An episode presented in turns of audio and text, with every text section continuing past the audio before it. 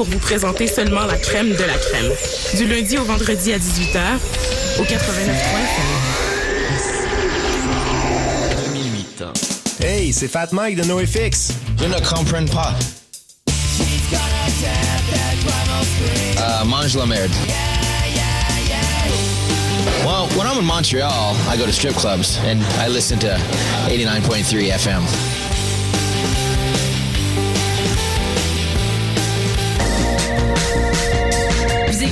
CISM 89.3 FM, La Marge.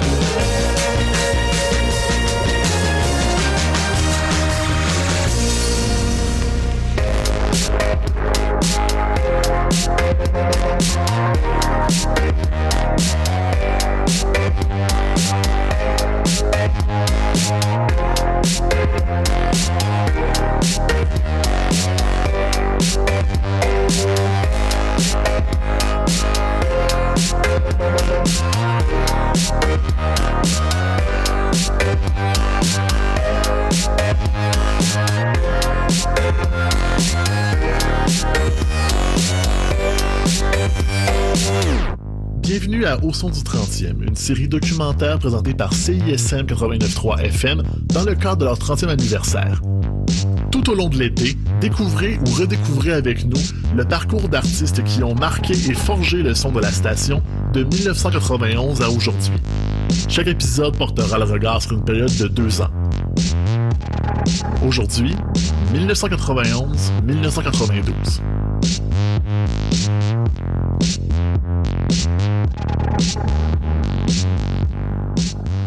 CSM à ses débuts, comment dire, peut-être cherchait un peu son identité musicale telle qu'on la connaît aujourd'hui. Évidemment que la musique a toujours été excellente à CISM, c'est pas, c'est pas ça qu'on veut dire, naturellement. Par contre, il y avait beaucoup de genres et de groupes et d'artistes qui cohabitaient ensemble qui, peut-être, ne seraient plus diffusés aujourd'hui. Prenons par exemple le palmarès de la semaine du 3 février 1992, où est-ce qu'on retrouve deux pièces de U2, une pièce de Gildor Roy et quelques autres artistes qui, peut-être, n'entreraient pas dans la définition typique de musique émergente. Mais pourtant, il y a des artistes qui ont commencé chez nous, ont été diffusés chez nous et continuent encore aujourd'hui à faire carrière. La série Au son du 30e, c'est un peu faire hommage à ces personnes-là, tout en apprenant à travers leur histoire et leurs témoignages comment la marge, comment le son alternatif, comment le monde musical a évolué au courant des dernières années. Parmi les artistes qui figurent au palmarès de l'année 1992, on retrouve souvent le nom Possession Simple. Ils sortent leur album Guerre d'Isure en 92 et le groupe fait bonne figure à CISM. Quelques années plus tard, trois membres sur quatre de la formation continuent sous un autre nom, Les Chiens. Eric, guitariste et chanteur des deux formations, a également quelques projets solo à son compte, Monsieur Mono, et un projet à son propre nom, Eric Goulet. Pour le premier épisode de Au son du 30e, on s'entretient avec lui quelques jours après la sortie du troisième album de son projet homonyme. Avant de commencer, écoutons un extrait de cet album appelé Ma tête est mise à prix.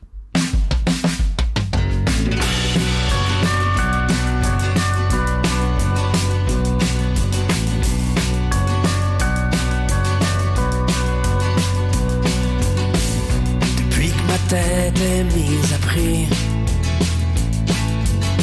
je me suis fait de nouveaux amis.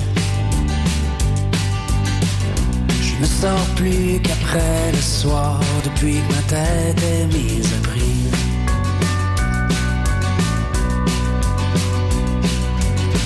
Depuis que ma tête est mise à prix. Je longe les murs, je me méfie. Mon regard par-dessus l'épaule et puis que ma tête est mise à prix.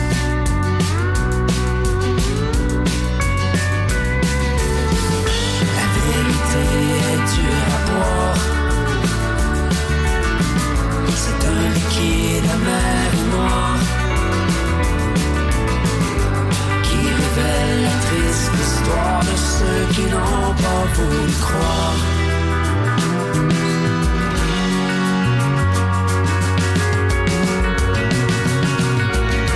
Depuis que ma tête est mise plus cher de ma vie. La fuite est mon seul espoir depuis que ma tête est mise à prix.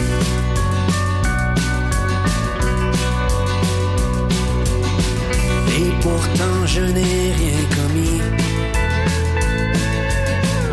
Et on m'a condamné, tant pis. Les vrais coupables n'ont pas d'ennui mise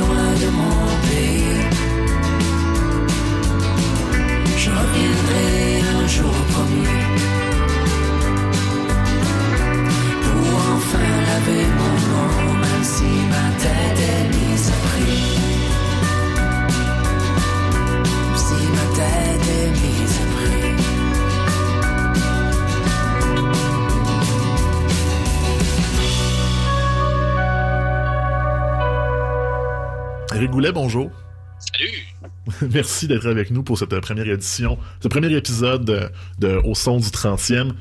Eric Goulet, rappelons-le rapidement, euh, évidemment, qui est euh, actif depuis 35 ans dans la scène musicale, autant que ce soit comme membre de la formation Possession Simple que leader avec Les Chiens, sous le nom de Monsieur Mono en projet solo, et depuis quelques années, déjà une dizaine d'années en fait, sous son propre nom, chacun avec des sons différents, des approches différentes vendredi dernier au moment de l'enregistrement, donc à la fin du mois d'avril, euh, un, album paraissait, un troisième album sous le nom d'Éric Goulet, avec simplement le titre Goulet, qui approche un peu plus le son euh, country, americana et folk. Euh, donc, j'aimerais ça en savoir un peu plus sur cette approche-là, cette, cette démarche qui fait en sorte que tu portes ton propre nom pour une musique plus country, une musique un peu plus personnelle, intime, disons. Oui. Ben, euh, c'est beaucoup dû au fait que, justement, après avoir été membre euh, de ben, plusieurs groupes, Possession de Simple, comme tu l'as dit, les chiens, tout ça, euh, d'avoir été l'avatar, euh, Monsieur aussi, c'est juste qu'à un moment donné, je pense que là, il était juste temps que, j'assume mon propre nom d'individu pour, pour chapeauter un projet. Puis je trouve que pour le country, c'était parfait parce que le country, c'est vraiment la, musique la plus authentique puisse se faire. Donc, je trouvais que c'était l'occasion rêvée là, pour, euh, dans le fond, euh, assumer. C'est une occasion rêvée, effectivement, mais ce qui ne t'empêchera, euh, pas empêché, qui ne t'empêchera pas quand même, dans le futur, de jongler avec les autres projets malgré tout en même temps. Parce que bien sûr qu'il y a eu les, les deux premiers volumes euh, homonymes, disons-le, le, le volume Country 1, volume Country 2 en 2011-2014, et, et le nouveau maintenant, mais il y a eu des chiens, il y a eu des messieurs mono entre-temps aussi. Donc, qu'est-ce qui, qu'est-ce qui différencie, euh, parce que, je, je reprends ma question, en fait, euh, un, un- un autre musicien, une autre musicienne aurait pu décider que tout ça, ça va sous le même nom, mais que euh, Monsieur Mono, il décide de refaire un D-band, il décide de faire du country, puis ça le dérange pas. Donc, qu'est-ce qui... Ouais, mais ça serait plus confondant, j'ai l'impression. J'essaie, que- parce que c'est un peu pour moi aussi, j'aime beaucoup le- Mhm. les approches différentes, j'aime beaucoup le, sais, aborder les, choses euh, sais, très rock, très cru, euh, très brut, comme on peut le faire avec les chiens. C'est- mais c'est sûr que sais, toutes ces affaires-là, sais, que ce soit le, le mono, le chien, le, le goulet, il y a quand même de- du coulage. Il y a un peu de il y a un peu d'éléments qui se, qui, qui se retrouvent dans les trois. Des Mhm. fois, il peut y avoir un côté un petit peu plus euh, crotté euh, dans le country ou un peu plus Monsieur Mono, justement, des chansons plus tristes. Euh, tandis que dans euh, Monsieur Mono, ben, des fois, il peut avoir des, des, des, des, euh, des côtés un petit peu plus. Ben, le premier album de Monsieur Mono était plein de pénalité, tu sais, déjà. Euh, fait qu'il y avait déjà du country là-dedans. Fait que, tout, pour moi, ça se mélange un peu, mais c'est juste pour bien dénoter un peu les territoires. Euh, de dire que si quelqu'un achète un disque des chiens, ben, tu sais, ça va être. Il va avoir tous tous les côtés que j'aime dans, dans ça aussi, mais il va avoir une direction, une, une couleur peut-être un petit peu plus euh, définie Mhm. c'est un peu pour moi aussi de séparer un peu les, les- les styles de chansons parce qu'au tout début, euh, avant qu'apparaisse M. Bono, au sein des chiens, il y avait déjà des chansons qui étaient presque des chansons de M. Bono, tu sais, qui étaient du seul au piano, puis des trucs, mais je trouvais que souvent, live, c'était un peu com- c'était pas vraiment faire cohabiter les, les univers de façon cohérente. Euh, fait que quand le, M. Bono a connu un certain succès en 2005, ben là, j'ai commencé à faire des shows avec M. Bono, ce qui n'était même pas prévu. En principe, je devais juste faire un disque comme ça, puis passer à d'autres choses. Puis finalement, il y a eu de la demande pour ça. Fait que là, les gens disaient, ah, on veut faire des, on fait des shows de ça. Là, j'ai créé un band de toutes pièces pour faire ces, shows-là. C'est devenu une autre. Puis, euh, ça, ça m'a aidé. J'ai dit, OK, ben, à partir de maintenant, toutes les chansons un peu plus mélancoliques, un peu plus intimistes, je, ben, je vais les faire dans le cadre de M. Bono. Puis toutes les chansons plus rock, plus rythmées, je vais les, euh, plus, faire avec les chiens. C'est comme ça que ça s'est passé, dans le fond. Ça s'est fait un petit peu euh, naturellement. Et, et de fait, est-ce que ça veut dire que Eric Goulet qui travaille sur du matériel de son côté, tout cohabite en même temps? Et euh, j'ai une idée de chanson, je l'écris d'un bar, puis quand l'album sera prêt, je le sortirai ce nom-là. Exact. Oui, moi, je fais toujours des trucs. Même des fois, j'ai une petite panoplie de vieux synthés euh, analogues, euh, virtu- euh, pas virtuels, mais euh, vintage chez nous. Tu sais, Puis j'explore avec ça aussi. Je fais des trucs qui pourraient être quasiment du dépêche-moi. Je faisais des affaires, tu sais, puis à un moment donné, ah, il y a quelque chose qui clique, j'ai une idée pour une parole, puis pour des paroles, puis là, ah, ça devient une chanson. Puis là, après ça, c'est à moi de voir, ben là, est-ce que je fais fitter ça, j'envoie ça plus pour les chiens, ou, tu sais, ou- fait que je suis tout le temps en train d'essayer des trucs, là. Que, au final, ben, comme là, comme dans le temps de faire le dernier album, euh, qui était plus country, ben là, j'ai sorti tout ce que j'avais déjà en banque pour commencer, puis ensuite, je me suis mis à écrire aussi du nouveau matériel pour compléter ça, puis pour moi, c'est toujours un processus constant. Mhm. Puis des fois, je travaille avec un autre artiste, ça me donne des idées pour faire, tu sais. Fait que je suis tout le temps en, en recherche, là, en exploration. Et, et de fait, donc je présume, que- est-ce que tu as senti qu'il y avait un momentum intéressant, pertinent cette année ou l'année dernière, quand le processus de sortir l'album Goulet euh, s'est enclenché? Est-ce que tu sentais que c'était le, le moment de le sortir et qu'est-ce qui t'a fait sentir ça, en fait? Ben, je- pas si étudié que ça, mais c'est juste que j'étais dessus depuis longtemps, parce que Mhm. le dernier euh, remontait à presque 10 ans, le volume 2. Pas tout à fait, mais en tout cas, euh, assez longtemps. Puis moi, ça fait longtemps que j'avais envie de revenir à ça, mais c'était compliqué. Euh, entre temps, c'est on a fait les chiens, entre je me suis séparé, euh, j'ai fait un autre de M. Mono, ainsi de suite. Fait que tous les éléments ont un petit peu déboulés euh, pour retarder ça, mais c'était certain que pour moi, j'avais l'intention de, de revenir à ça. Puis tu vois, ça a été fait, ça a été enclenché même avant la fameuse pandémie. Là, on a commencé euh, j- janvier euh, 2020, fait que c'était pas euh, du tout. Il y avait rien de. C'était supposé être un album qu'on allait faire en studio avec le band, comme les deux autres, puis ben normal. Puis, puis finalement, ben, à cause des, des conditions sanitaires, ben là, je suis obligé de, de, de changer mon fusil d'épaule, donc, si on veut. Puis de tout refaire l'album d'une autre façon, euh, en, tra- en télétravail avec les musiciens, tout ça. Puis finalement, ça, ça a bien, ça a bien donné, mais il n'y avait rien. On, on pensait le sortir à l'automne 2020. euh, là, finalement, à cause tout ce qui s'est passé, alors, OK, on va retarder. Fait qu'on dirait que toutes les, les circonstances ont, ont favorisé, dans le fond, le, là, tu vois, il arrive vraiment un moment où on dirait que les gens avaient besoin d'entendre un disque comme ça. Là, si je me fie aux critiques que j'ai jusqu'à maintenant, les, les gens sont vraiment contents de, d'entendre des chansons comme ça à ce moment-ci. Fait que, écoute, je, je me plains pas.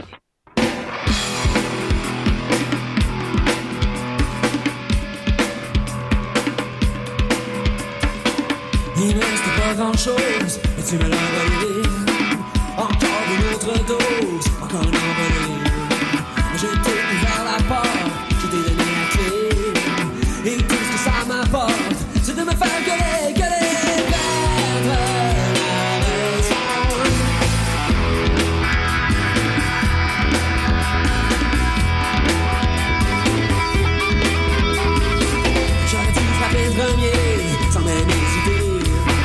J'aurais dû frapper premier, je me suis dégonflé. Je m'attendais au pire, mais c'était pas assez. Moi je t'ai libéré, tu m'en as fait gueuler,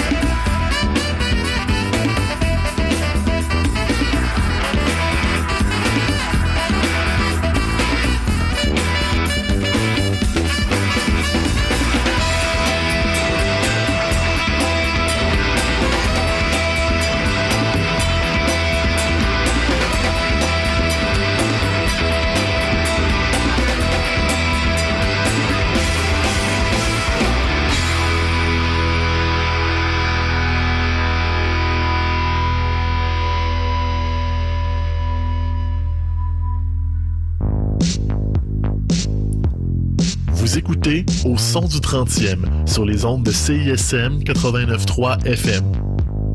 Cette semaine en entrevue, Éric Goulet. Tandis qu'on est sur la question euh, des particularités de l'enregistrement du dernier album, j'aimerais ça qu'on commence un peu l'exercice de, de retour dans le passé.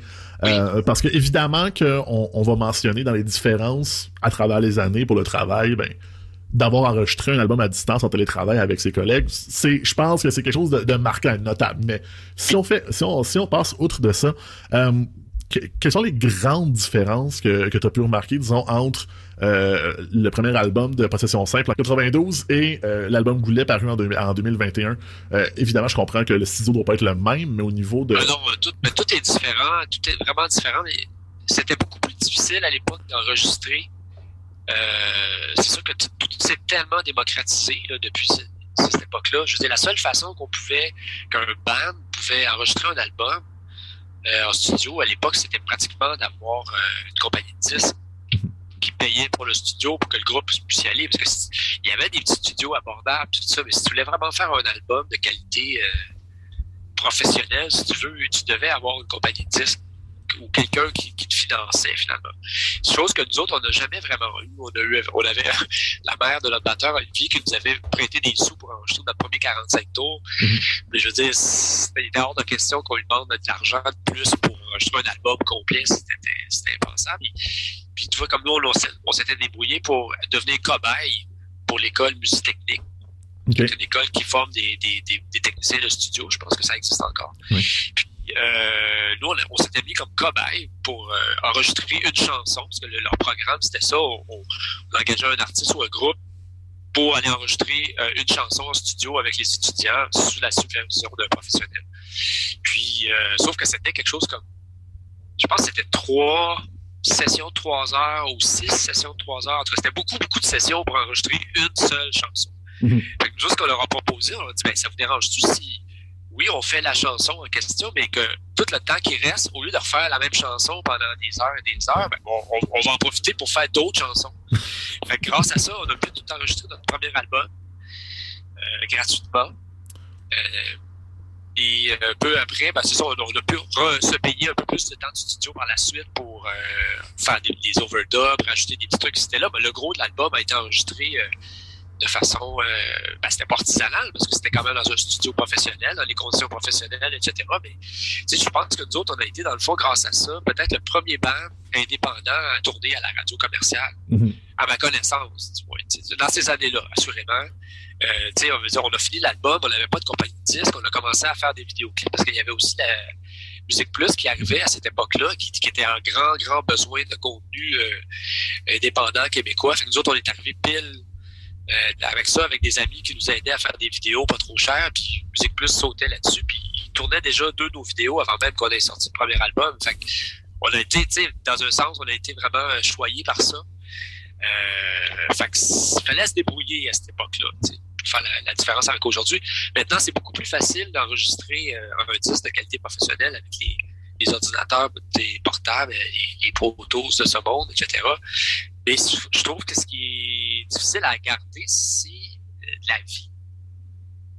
La vitalité, parce qu'on Mhm. a tendance à, à- tu sais, nous autres, on enregistrait plupart du temps assez live, tout le monde. Fait qu'il y avait, des fois, il y avait des petites erreurs, des petits trucs comme ça, mais qu'on pouvait difficilement corriger à l'époque, parce que tout était enregistré sur ruban, Mhm. sur des machines de 2 pouces, 24 pistes. Euh, fait que c'était une autre affaire. là, tu sais, on, on devait vivre avec plus d'imperfections, tandis que là, maintenant, ce qui s'y arrive avec les, nouveaux enregistrements, les gens ont tendance à être vraiment anal, puis tout corriger, tout auto-tuner, tout placer parfaitement les, trucs, euh, les petits défauts. Puis ça, je trouve que c'est quelque chose qui, enlève un petit peu de... Ça dépend ce que tu fais comme musique, tu peux me dire, mais si, tu fais de la musique euh, rock, country, folk, un peu, puis tu te mets à vouloir être parfaitement parfait dans tout, puis tout laisser tout enlever les imperfections, ben ça donne des produits un, un petit peu aseptisés. Puis la chance que moi j'ai eu de faire mon disque comme je l'ai fait le dernier, c'est que j'ai, dans le fond, le band a travaillé avec mes maquettes. Moi, J'avais enregistré des maquettes chez nous, avec des chansons, guitare-voix, avec des petites lobes de drum. Puis, mais euh, les pistes de voix qui ont été enregistrées à ce moment-là, c'est pour la plupart, c'est ceux qui ont fini sur l'album. Mhm. Que, il y a des défauts ici et là, c'est pas toujours la, la dot parfaite. Puis le, Mhm. le- le- le- Mais euh, j'essaie de garder ça, euh, Ouais, puis ça, est-ce que c'est un. vivant. Est-ce que ça, c'est une, négociation qu'il faut avoir en studio, là, de, de nos jours un peu plus, là, par rapport, euh, justement, s'il y a des, des, des producteurs, des réalisateurs qui sont un peu plus euh, de- d'une époque moderne, disons, de- avec une approche toujours de plus en plus développée, plus proche de l'autotune, plus proche du digital et tout ça. Est-ce qu'il- Ouais. est-ce que c'est plus compliqué aujourd'hui de dire non, je veux garder ça, je, je veux, je veux garder ça plus on the tape, je veux garder ça plus fret, je veux que ça regarde Moi, de je son côté? ça, ça en tient toujours à l'artiste, je pense. À moins que tu as des. Tu sais, je pense, pense pas qu'au Québec, il y a beaucoup de réalisateurs là, qui sont euh, vraiment ego freak au point de dire ben là, si ton disque n'est pas parfait, je veux pas que tu mettes mon nom là-dessus Mhm. ou quelque chose comme ça. J'ai l'impression que c'est à l'artiste d'assumer. d'avoir confiance en lui, puis de, de dire, ben, OK, c'était peut-être pas parfait, il y a peut-être une petite erreur ici, mais la vibe est bonne, puis c'est le fun, puis je l'assume, tu sais. Mhm. On dirait que des fois, on, plus- puisqu'on a l'opportunité de la perfection, ça devient plus tentant d'y aller, tu sais, plutôt que. Parce que, on est toujours un peu insécure en tant qu'artiste aussi quand on. Quand on est en studio, surtout là, parce qu'on est tellement sous le microscope, on voit tous les défauts, on voit toutes les choses. Fait que c'est difficile d'imaginer qu'au final, quand les gens vont écouter l'album chez eux ou euh, dans leur auto, peu importe, sais, ces, détails-là sont pas si apparents que ça. Puis, puis le temps que tu perds, des fois, à essayer de corriger des trucs comme ça, ben, c'est l'énergie que tu perds, puis c'est la vitalité encore. Tu l'as mentionné, euh, le, le volet Musique Plus a été vraiment important dans les années 90 pour un, un développement du- d'une scène locale, je, je pense, francophone. Euh, mais il y a eu un momentum, justement, qu'on parle de Possession Simple, mais après ça, qu'on parle de, une ou deux années plus tard des Groovy Hardware, des Grimmskunk qui ont commencé et tout et tout. Il y a eu un- le début de ce qu'on peut appeler la scène indépendante, la scène émergente Oui. québécoise à ce moment-là. Donc, Musique Plus doit être un facteur, certainement, mais pour l'avoir vécu, c'est d'avoir été dedans. Mais c'est ISM aussi beaucoup, là, je vais le dire. C'était les premières radios, il y avait CIBL aussi, mais Mhm. CISM était extrêmement, euh, comment je pourrais dire, solidaire de, de, de notre cause, si tu veux. On était vraiment euh, bien reçus. On a fait plein de ra- de- d'événements euh, promotionnels, euh, des, des, des, des sessions de studio, euh, etc. Tu sais, fait que ça, ça, c'était ça. Il y avait tout ça. Il y avait un paquet de facteurs qui arrivaient en même temps. Mais, mais- c'est super intéressant. C'est tant, mieux. Euh, tant mieux. Puis effectivement, on le voyait que vous rouliez pas mal quand on regarde nos, nos archives et tout. Mais euh, c'est ça. Donc, il y a une espèce de convergence des moyens qui menait vers ça. Est-ce que c'est- donc il y a les médias indépendants qui sont arrivés, mais est-ce qu'il y avait un autre momentum un peu de ce côté-là? Parce que évidemment qu'on pense pas beaucoup à la musique francophone québécoise des années 80, euh, à part pour les, les, les interprètes surtout là, pour les Ouais. pour, pour, pour les grandes voix, mais C'est ça, mais comme on dit, la nature a horreur du vide. Hein? Fait que Mhm. euh, je pense que c'est ça qui est arrivé à la fin des années 80, mi-80. En fait, tout ce qui a suivi le référendum, Mhm. euh, la décennie suivante, ça a vraiment été comme un peu euh, une petite mort là, de la chanson euh, québécoise. Il y a certains artistes, comme tu dis, des artistes solos aussi, comme mettons Michel Rivard ou, ou Paul Piché, des gens comme ça, qui eux autres ont réussi quand même à se maintenir euh, à flot et ont même connu leurs meilleures années pratiquement de, de- de succès dans ces temps-là. Mais euh, outre ça, euh, tout ce qui était euh, groupe, euh, tu sais, Offenbach a fini euh, quelque part au milieu des années 80. Euh, tu sais, Pierre Flynn avait quitté Octobre. lui aussi a connu des bonnes années à ce temps-là. Mais tu sais, il n'y avait plus de groupe. Puis moi, quand je- quand j'étais au, au secondaire, au début justement des années 80, ben, moi, c'était les groupes qui m'intéressaient. Je voulais, je voulais être le prochain Big Floyd, je voulais être le prochain Led Zeppelin, tu sais, je voulais être dans un band qui rock, tu sais, mais, à- mais à l'époque, je te dirais que le français, c'était plus ou moins euh, une problématique dans le sens où j'avais tellement du mal à écrire des paroles que c'était un peu n'importe quoi qui sortait, que ce soit en anglais ou en français, c'était probablement aussi mauvais que l'autre. Et euh, graduellement, euh, on dirait que il y a un groupe, je me rappelle à l'époque, qui est devenu très très populaire, qui s'appelait The Box. Oui. C'était un groupe, c'est tous des francophones, mais qui chantaient en anglais. On dirait qu'on qu'on est un petit peu comme détaché de ça, désintéressé de tout ça, on dirait que c'était pas vraiment un, un souci. Je chantais en anglais, je chantais en français, fait que les premières vraies tunes que j'ai écrites, c'était en anglais. Mhm. Mais euh, assez rapidement, euh, moi j'allais voir des, des spectacles de, de boxe, tu sais, puis euh, c'était trop drôle, de, un peu malaisant de voir le, le chanteur Jean-Marc présenter, parler, s'adresser en français à la foule, puis OK, voici une chanson qui s'appelle en anglais, tu sais. Assez rapidement, je me suis rendu compte que j'étais pas à l'aise. Moi, tu sais, c'était- je faisais encore très bon de boxe, mais je veux dire, moi, je voulais pas être un groupe qui, qui, qui assume pas, dans le fond, ce Mhm. qu'il est, sa, sa vraie identité, tu sais. Puis je pense qu'à peu près à cette période-là, j'ai eu la chance d'aller voir le, le concert de- d'adieu d'Offenbach au Forum. Mhm. Puis ça m'a vraiment été un coup de poing dans le front. Tu sais, là, j'ai vu comme, OK, tu sais, il faut vraiment faire ça. Même si j'allais voir des shows de Punch Cheap, j'allais voir beaucoup à l'époque, mais là, c'était la première fois que j'ai un band qui rockait, qui chantait en français. Tu sais, je connaissais Offenbach déjà, mais juste là, de les voir live comme ça, dans une grosse arena, ça a vraiment un gros impact. C'était sûr que pour moi, après ça, que c'était hors de question de faire quoi que ce soit d'autre que de, de chanter euh, du rock en français. Quoi. Ça a une valeur vraiment plus intéressante d'entendre d'entendre Promenade sur Mars ou d'entendre Closer Together parce que ça, ça, ça résonne Ben pas de la oui. même manière. Même si c'est deux excellentes chansons. Ah oui, c'est ça. C'est nous autres aussi, tu sais. Puis je pense que c'est ce qui nous, dé- ce qui nous définit. Si tu te mets à chanter en anglais, tu es en compétition euh, avec le Britney Spears, tu sais. Mm. Je veux dire, à un moment donné, c'est comme comment tu peux compétitionner Britney Spears dans la vie. Là, tu peux bien essayer. Il y en a qui y arrivent, ils sont chanceux, mais moi, c'est pas un combat qui m'intéressait. Puis je trouvais qu'il y avait rien, il y avait rien. Tout était à faire, en fait. Puis on était une couple à ce moment-là, je pense, pour revenir un peu à ce qu'on disait tantôt. Euh, au début, c'était les tâches euh, qui, a- qui a- qui a donné naissance aux Les Pingouins, le groupe Madame, qui était aussi les premiers groupes euh, rock français, euh, francophones de cette période, du moins. Euh, fait que nous on est tous allés là- dans cette direction-là. Il y avait vraiment comme un appel d'air. C'est comme s'il y avait vraiment un besoin criant pour des, des groupes indépendants, euh, pas juste pop, qui, qui font de la musique en français de qualité.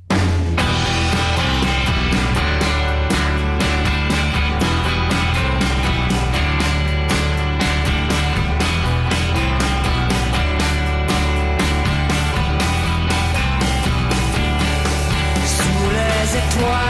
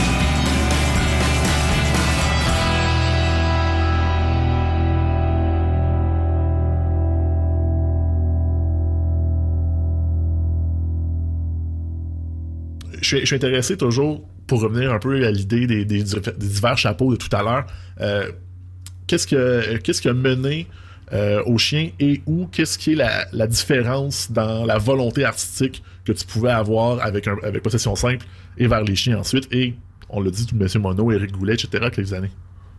Ben, la, la, la grosse différence, c'est que Possession Simple, c'était l'aboutissement de toutes les années que j'avais passées à essayer de monter un groupe. Mhm. Depuis que j'étais au secondaire, j'ai vraiment fait beaucoup, beaucoup de tentatives. Il y a, une quantité de musiciens phénoménale qui a passé dans ce groupe-là. Et, euh, en tout cas, finalement, c'est la, je pourrais dire, le line-up final qui a connu le plus de succès avec euh, Luc, puis euh, Nico, puis Olivier, tout ça. Olivier était là dès le début, en 86, là, quand même. Mais c'est quand on, on, s'est ramassé ces quatre-là que là, ça a marché. Mais ça faisait quand même le premier album s'appelait Guerre dure, c'était pas pour rien. Ça faisait quand même 6 ans au moins qu'on. Ouais. Tu sais, on avait gagné le concours Rock en vol en 88. Puis ça a pris 4 ans avant qu'on réussisse à faire le premier album. Pour un paquet de raisons euh, complètement étrangères à, l'art. C'est ça. Et, euh, bref, c'était- Malheure- malheureusement, il n'y avait pas une signature d'album, de signature de contrat à la fin du concours. ben, il y en a eu juste- mais finalement, c'était pas une fraude, mais pas loin. Bref, ça, Ah, ça, bon. tout, tout, euh, tout, euh, ça, je préfère un autre chapitre juste là-dessus, mais bon. On, y reviendra si on a besoin de temps pour, ça pour le documentaire. déjà, quand Possession Simple a connu son succès au début des années 90, on était déjà un vieux band. Mhm. Puis on avait déjà, on traînait déjà des chansons depuis presque 5-6 ans, qu'on était peut-être un peu tanné de chanter, un peu tanné de jouer. Puis fait que là, finalement, on s'est réinventé un peu avec l'album Cru. Mhm. Mais là, encore là, c'est rendu là, on dirait que déjà la vague commençait à redescendre. Euh, ça a connu moins de succès. En tout cas, tout a changé un petit peu. Puis là, ben, on était un petit peu confronté à l'idée de qu'est-ce qu'on fait. On fait ça un troisième album? Euh, je pense qu'on arrivait un petit peu aussi au bout de la formule euh, avec les saxophones puis tout ça. On, avait, on était un peu comme pris dans un espèce de concept qui, je pense, nous, euh, nous empêchait un peu d'avancer. On était toujours, on se sentait toujours obligé de mettre du sax dans les tunes. Mhm. Quand c'était pas, même quand c'était pas vraiment nécessaire. Fait qu'à un moment donné, on a pris la décision, OK, on, on on va, on va, on va devenir un trio, on va ramener ça vraiment guitare, drum, basse. Puis on a quand même un petit peu essayé pendant peut-être quelques mois de continuer en tant que possession simple, puis de réinventer un peu les, réarranger les chansons, puis finalement se rendre compte que c'était pas, euh, c'était pas viable, c'était pas, euh, c'était pas, c'était pas excitant du tout. Fait qu'on a dit, ok, la merde, on, on, on s'aborde le band, puis on recommence table rase, on fait un nouveau band. C'est les mêmes gars, mais c'est plus les mêmes chansons. Qu'on a reparti, on a recommencé à zéro, on a recommencé à jammer dans notre local, on a recommencé à faire des chansons, puis il y a toute une, vraiment une réingénierie complète là, qui a été faite. Euh, fait que c'est un peu comme ça que c'est arrivé. S'est bien passé avec Luc quand même, malgré le fait que Oui, c'est le c'est- même c'est- band mais sans saxophone. Mais c'était un commun accord. Lui-même, à ce moment-là, il commençait à avoir sa propre carrière, si tu veux. Il avait commencé à jouer avec, euh, avec la pointe, tout ça. Puis il était beaucoup en demande en tant que, soliste, saxophoniste. Mhm. Fait que lui, c'était moins intéressant pour lui de, de venir dans les pratiques, de venir... euh, parce que nous autres, à l'époque, on était extrêmement disciplinés. C'était trois, trois pratiques par semaine, mardi, jeudi, dimanche, de 7 à 10. Puis c'était l'armée, là, tu sais. Puis Mhm. lui, il commençait à être un petit peu tanné de ce genre de discipline-là, qui est compréhensible, remarque, avec le, avec le recul, mais Ouais. ça, dans ce sens, c'était bien important. Puis c'est un peu comme ça qu'on a réussi à, à performer comme on l'a fait pendant ces années-là. Mais c'est sûr qu'après ça, après coup, on a commencé à, à, à axer un petit peu là, les, les protocoles de pratique. Là, mais euh, ça s'est fait vraiment de, de commun accord. Lui, il était moins intéressé aussi. C'était moins intéressant pour lui parce que moi, je commençais à faire d'autres sortes de chansons. J'avais envie d'aller vraiment plus euh, du rock, un peu plus à la Neil Young, un petit peu plus, euh, moins euh, funk rock, un peu comme on avait parfois une couleur comme ça dans nos chansons. Puis, euh, fait que, ça, ça s'est fait à l'amiable. c'est intéressant, ça. Justement, le côté, je voulais faire du rock plus à la Neil Young, un peu moins funk rock, parce que, comme je le disais, un peu coupé au couteau les, les décennies, mais avec le son aussi, parce que, à quelque part, quand on écoute les chiens, moi, je, évidemment, euh, je, je, je vais marquer mon âge ici. Moi, je me rappelle plus du deuxième album que du premier, même si le premier a gagné les prix et tout et tout. Là, je me rappelle plus de Debout, mais euh, était le troisième. c'était le troisième. En plus, je suis désolé, je me trompe dans mes, je me trompe dans mes affaires.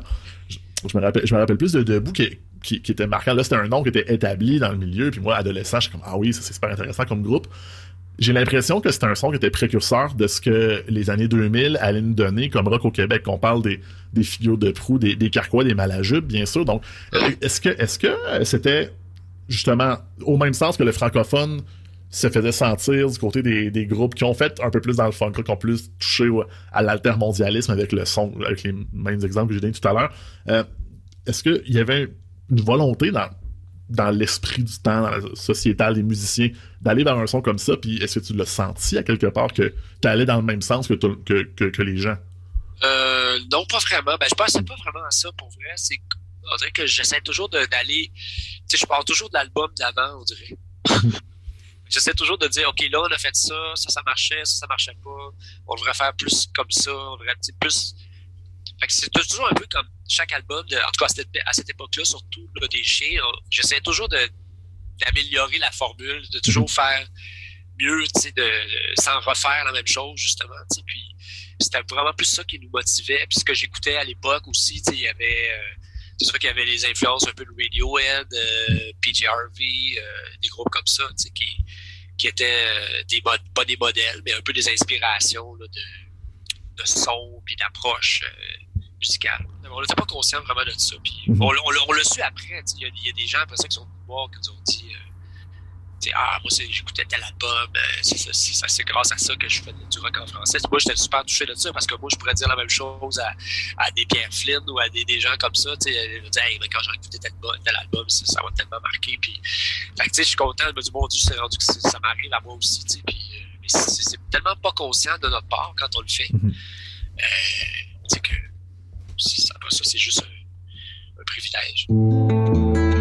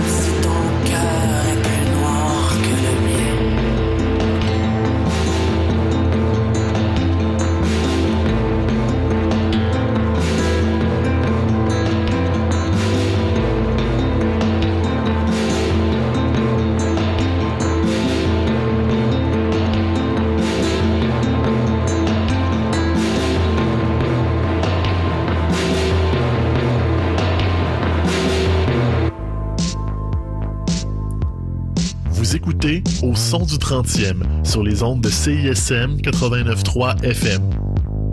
Cette semaine en entrevue, Éric Goulet.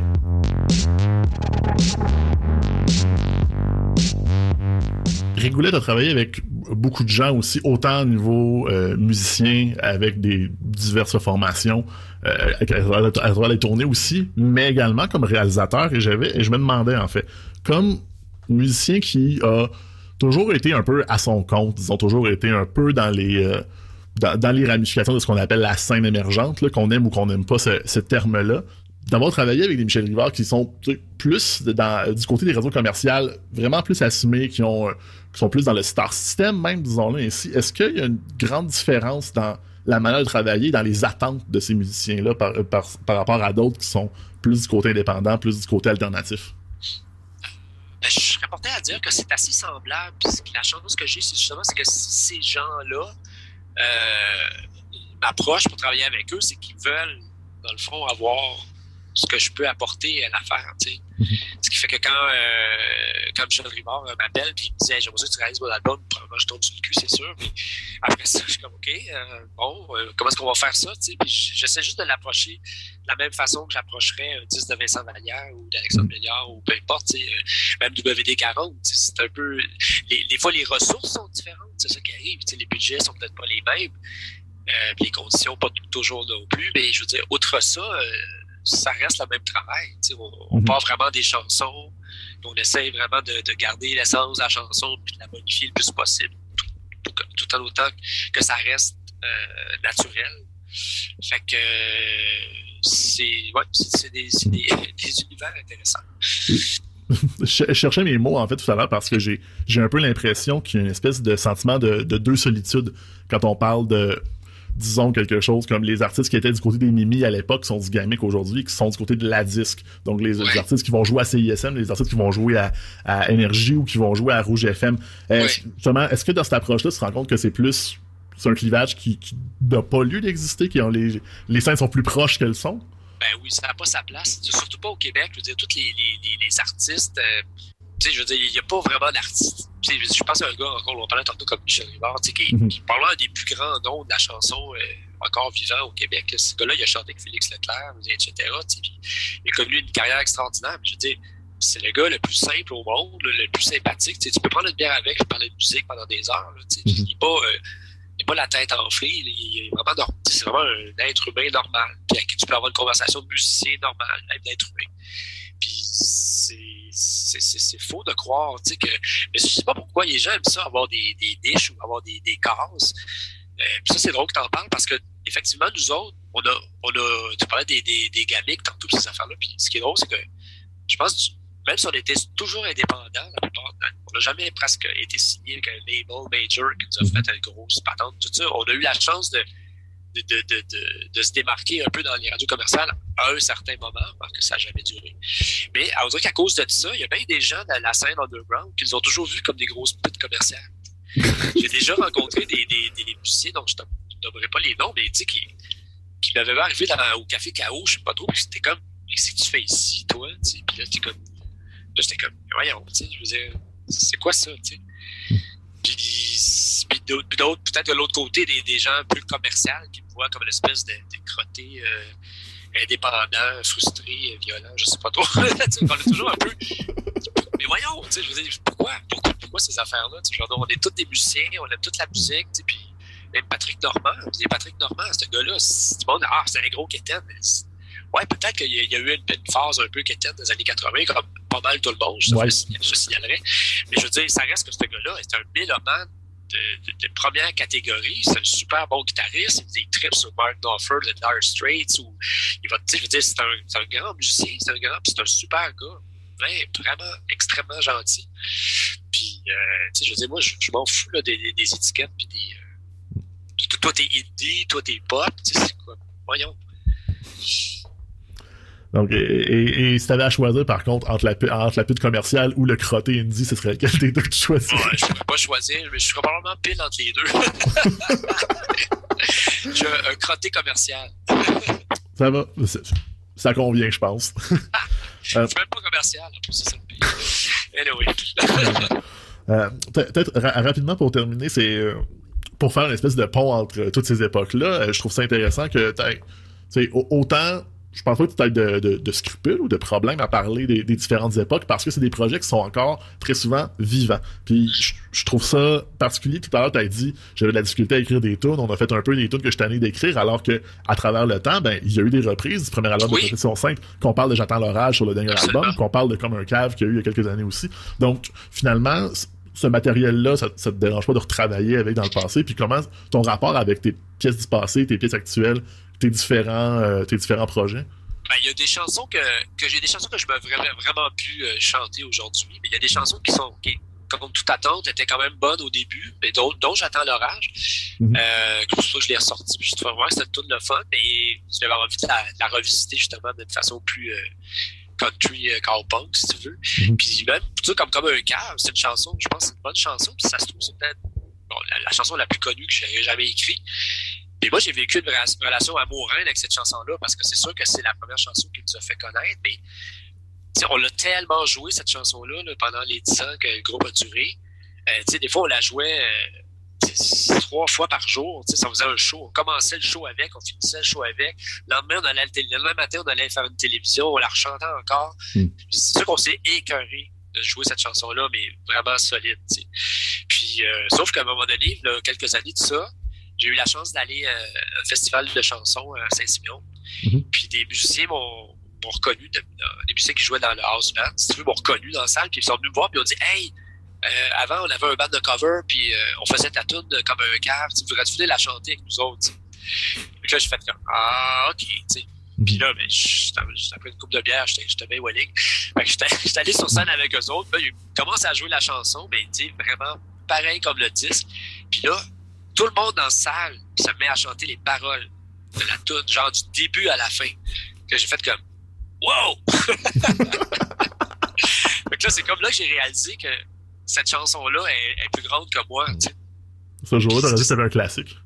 Ben là, j'ai dit, OK, là, c'est, là, c'est, c'est, j'ai plus le droit là-dessus, là. J'ai plus le droit de, de, de- je dois me mettre au service de la chanson, puis, Mhm. euh, euh, la- l'affaire, quand on me demande l'affaire, à ce temps, tout le monde, avant, j'étais comme, ah, pas encore, cette tune-là. Puis Là, maintenant, les gens disent, ben oui, avec plaisir, tu sais. Puis quand les gens disent, même c'est la seule chanson de moi qu'ils ont jamais entendue, avant, ça me fâchait. Je me disais, oh, mais j'ai fait plein d'autres bonnes tunes, Venus du Myland, c'est aussi bon. Mhm. Mais tu sais, à un moment donné, tu t'abandonnes cette notion-là, tu te dis, regarde, les gens aiment la chanson, on donne la chanson, puis euh, c'est bien correct. Ben, tu nous donné cette chanson-là, puis tu nous as donné d'autres encore, et sûrement d'autres à venir encore. J'espère. Oui, on, on l'espère- aussi, puis on, espère euh, rediscuter peut-être pour le 40e de CISM avec le projet Synthpop. Oui, c'est ça, on s'en reparle. être un long processus. Ah, on, se donne 10 ans, j'ai confiance. Parfait. Eric Goulet, merci beaucoup d'avoir été avec nous. Ben, merci,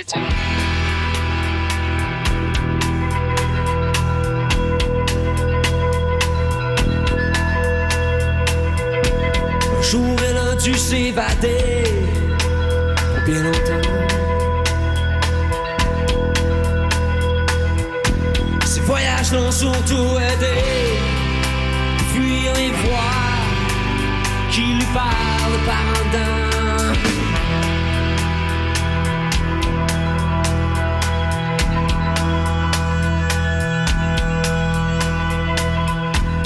Comme un cave, je suis amoureux d'elle et elle de moi.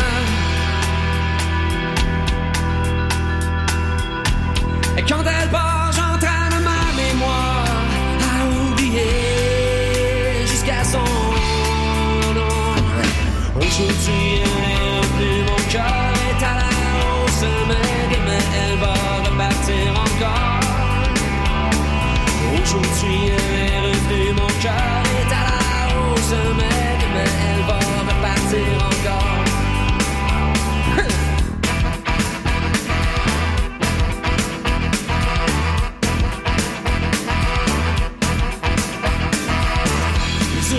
j'ai fréquenté successivement. Ne m'ont jamais manqué autant que celle qui est loin, si présente en même temps. Bon, comme un cœur, je suis amoureux d'elle et elle de moi. Des fois, quand elle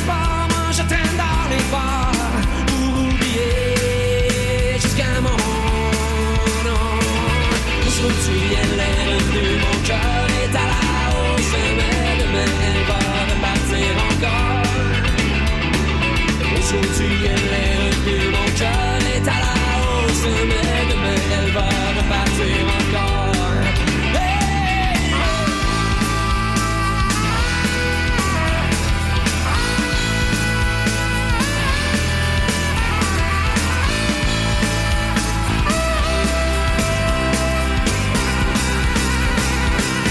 Moi, comme un cave, je suis amoureux d'elle, et elle de moi.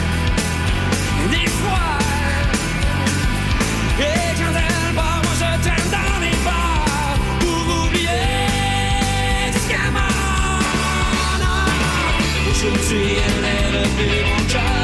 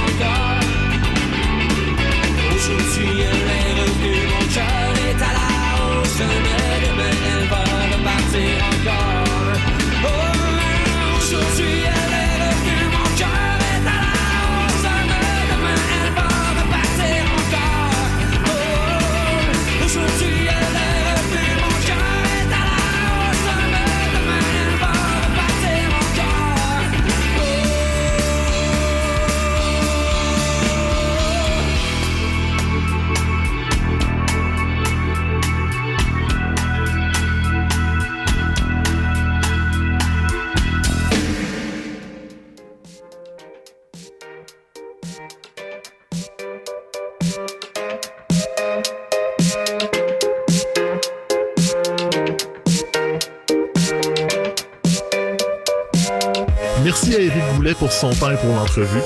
Merci Étienne Galarno pour l'animation. Merci Simon Dussé-Carrière pour l'habillage sonore et Étienne Galarno pour la réalisation.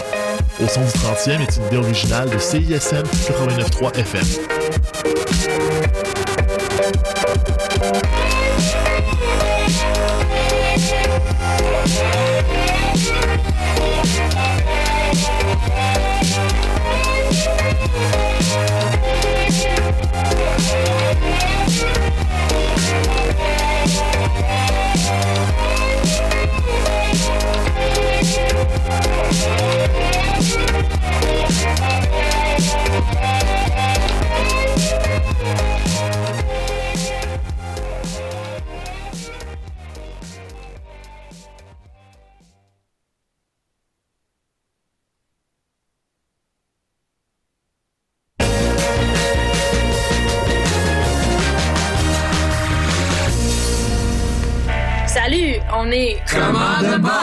Salut, c'est Sarah May. Salut, c'est Gabuchard.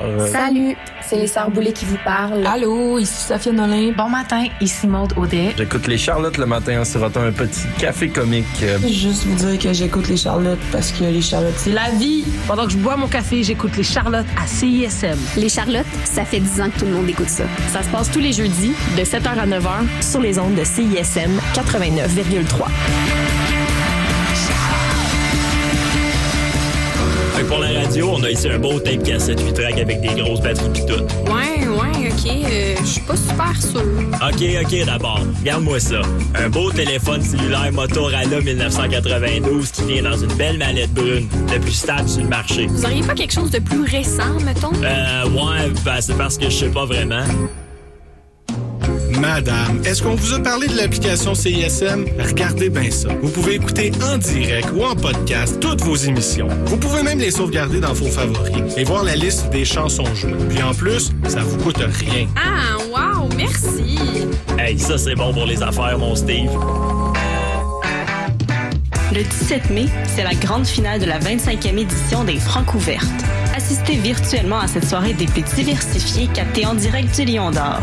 À vous de choisir qui de Ambre Ciel, Étienne Copé et Calamine remportera le grand prix. Où que vous soyez, visionnez les prestations des trois artistes, commentez et votez. Rendez-vous à francouverte.com pour tous les détails. Les Francs ouvertes, une présentation Sirius XM. Plus que jamais une brèche dans ce quotidien qui court sans cesse après ses lendemains, pourquoi ne pas saisir la chance d'y plonger à pieds joints?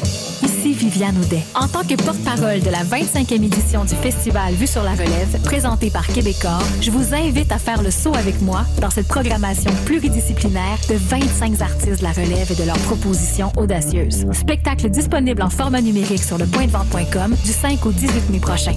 Tous les détails sur l'application mobile du festival. Bienvenue à CISM. Est-ce que je peux vous aider? Allô, euh, je cherche l'émission Les Geeks ont raison, puis je la trouve pas. Ah, c'est normal. C'est maintenant offert en podcast sur le site de la station. Jeux vidéo, jeux de société, cinéma, culture geek, tout y est. Rendez-vous sur la page de l'émission au cism893.ca. Ah, Ah, cool! Merci. Bonne journée. Les geeks ont raison. En balado au CISM893.ca.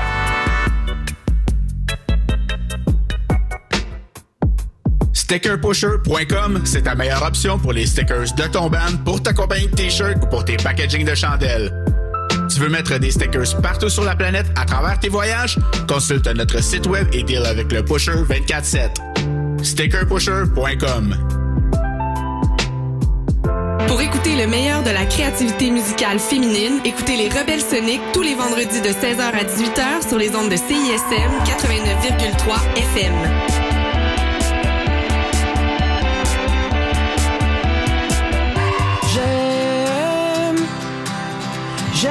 Alexandre. Oui, Simon. C'est quoi ton nom? Mon nom, Alexandre. Pas moi. Et nous faisons partie des trois accords et nous aimons CISM. J'aime CISM. Basse fréquence, c'est 90 minutes de ska, rocksteady, roots, dub et dancehall avec le DJ masqué et Richard Lafrance. Les dimanches de 16 à 18 heures. Basse fréquence sur CISM 89.3, La Marge.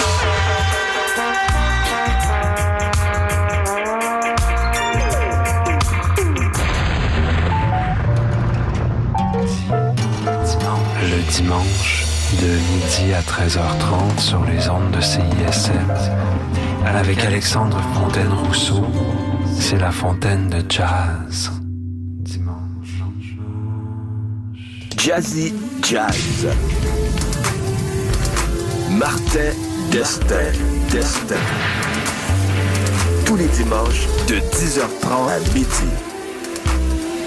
89.3 CISM.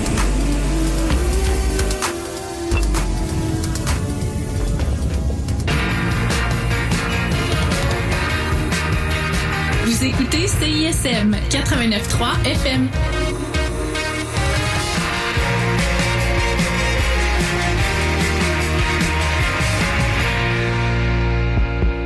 Bienvenue dans le Mix 25.